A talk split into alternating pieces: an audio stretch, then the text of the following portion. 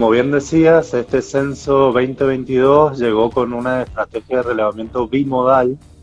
La primera inició ayer eh, miércoles, el día miércoles a las 8 de la mañana y va a estar abierta esa posibilidad de autocensarse o autoempadronarse hasta el 18 de mayo a las 8 de la mañana, cuando inicia la segunda estrategia, que es el barrio territorial histórico que han hecho siempre en los censos los y las censistas, que en general son eh, maestras de educación primaria.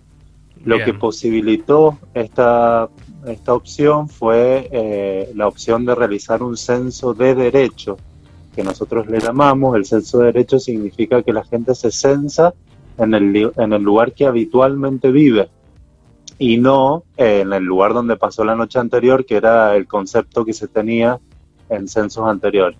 Esto permite que eh, ingresemos al link de la página y respondamos por el lugar donde vivimos habitualmente. Bien, bien, la verdad que, mira, yo ya me censé, te digo, eh, lo hice justamente el día miércoles y la verdad que funciona muy bien y es una es un formato bastante interesante, ¿no? Porque uno puede tomarse su tiempo, eh, lo puede hacer de manera muy tranquila, no necesariamente lo tenés que hacer al instante, lo puedes hacer, por ejemplo, lo iniciás hoy y decís, bueno, no tengo tiempo, lo, sigo mañana.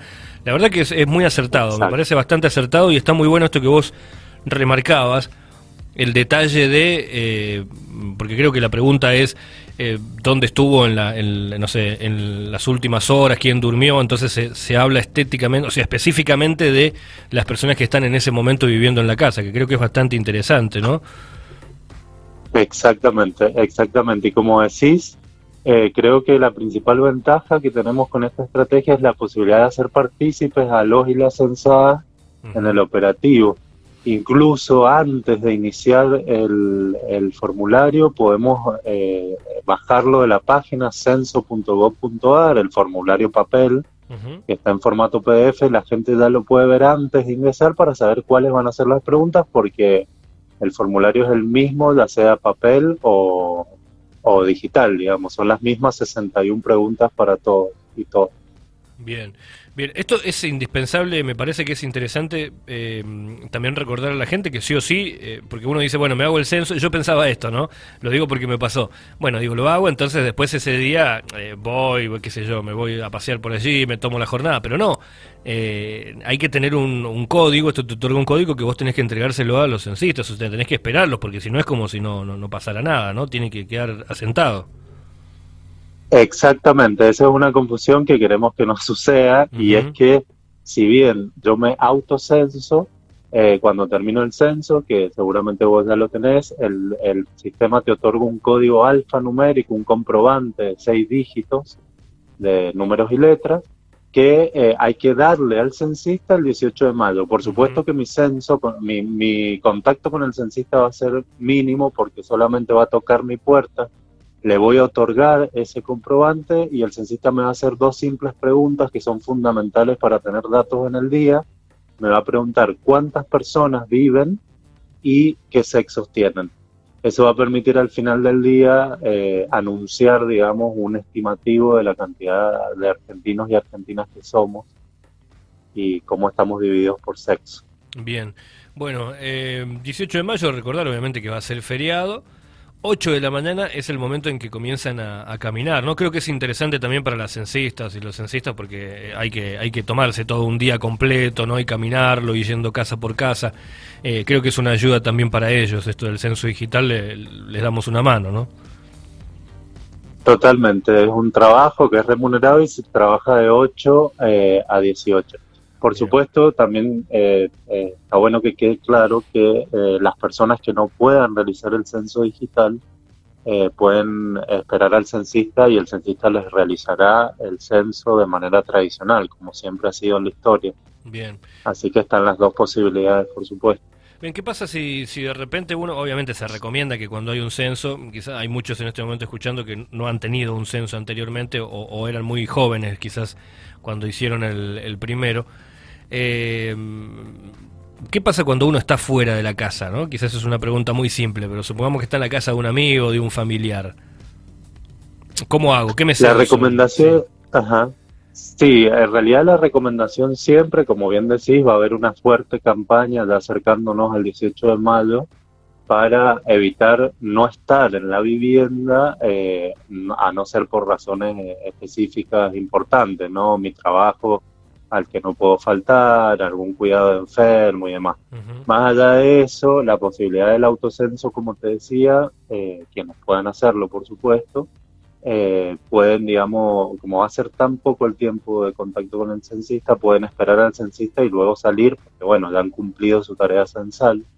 De todas maneras, si hubiera alguna persona que por razones eh, especiales no puede estar en la vivienda, se recomienda en primer lugar si hay otro familiar responsable de que viva en el hogar que espere esa persona al censista y le otorgue el comprobante y responda esas dos preguntitas o si no hay ningún miembro del hogar que pueda estar, porque todos trabajan, son adultos, etcétera, ahí se va a pedir que eh, dejen responsable a alguien, un familiar, una persona cercana, que atienda al censista y le diga, mira, acá viven tales personas, te doy el comprobante. Claro. Si bajo ninguna circunstancia puedo dejar a alguien, puedo también hasta decirle a un vecino que por favor cuando venga el censista eh, me dé el comprobante. Pero bueno, es una responsabilidad que es grande y por lo tanto hay que tomarla como tal, ¿no? Eh, no es un feriado típico, es un feriado por una razón cívica, como lo es una elección y, ese estilo. Claro, claro, es, es bastante. Por eso es un día miércoles y no un día lunes o viernes. Claro, claro. Eh, Daniel, el, sabes que justo me, iba imaginando, ¿no? Eh, porque en ese día generalmente tenemos eh, la gente de los hospitales, la policía, no sé, estaciones de servicio. Eh, imagino que, la recomendación es con esta formación, o sea, esta, nueva información que tenemos de tener una opción de censo digital, eh, estaría bueno que ellos lo hicieran, ¿no? Si vos sabés que te va a tocar trabajar, estaría bueno hacerlo de manera digital, ¿no? Porque vas a también mejorar el, el, movimiento, ¿no? Y no hay que estar por allí entrecruzando datos, digo. Totalmente, es como es la oportunidad que otorga un censo de derecho y más digital, que directamente no, no tenemos que estar sí o sí esperando, eh, pero y sobre todo para esta gente que tiene eh, trabajos esenciales, por supuesto. Bien, bien, Daniel, ¿qué más nos puedes contar? Algo que quisieras destacarnos. Bueno, eso, eh, remarcar sobre todo que todos y todas aquellos que tengan la, posibilidad de, acceder a una tablet, a una PC, a un, incluso a un celular inteligente, ingresen al sistema, como vos también decías, no es necesario responder de, de una vez, sino que podemos generar el código único de vivienda, que es el primero que se genera, y empezar a responder al censo y bueno, ir analizando cada pregunta, tomarse el tiempo. Tenemos desde hoy más de 60 días para hacerlo, eh, porque bueno, eso facilitará un montón el trabajo de los y las censistas y también es una opción cómoda.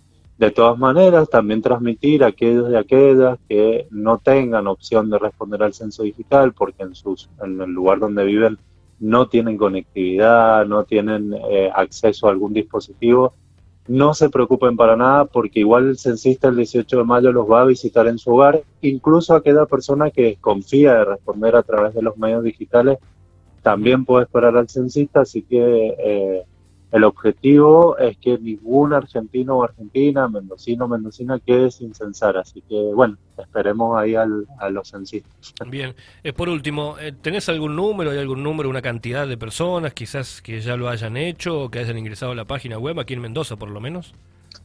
Mira, no hemos recibido eh, reportes el día de ayer, recibimos un primer reporte el día 16 de marzo, que fue el día que se inició a las 18 y eh, hasta ese momento habían respondido, que fueron 10 horas, eh, 12 horas, eh, 3.700 personas habían terminado de completar el censo eh, en Mendoza.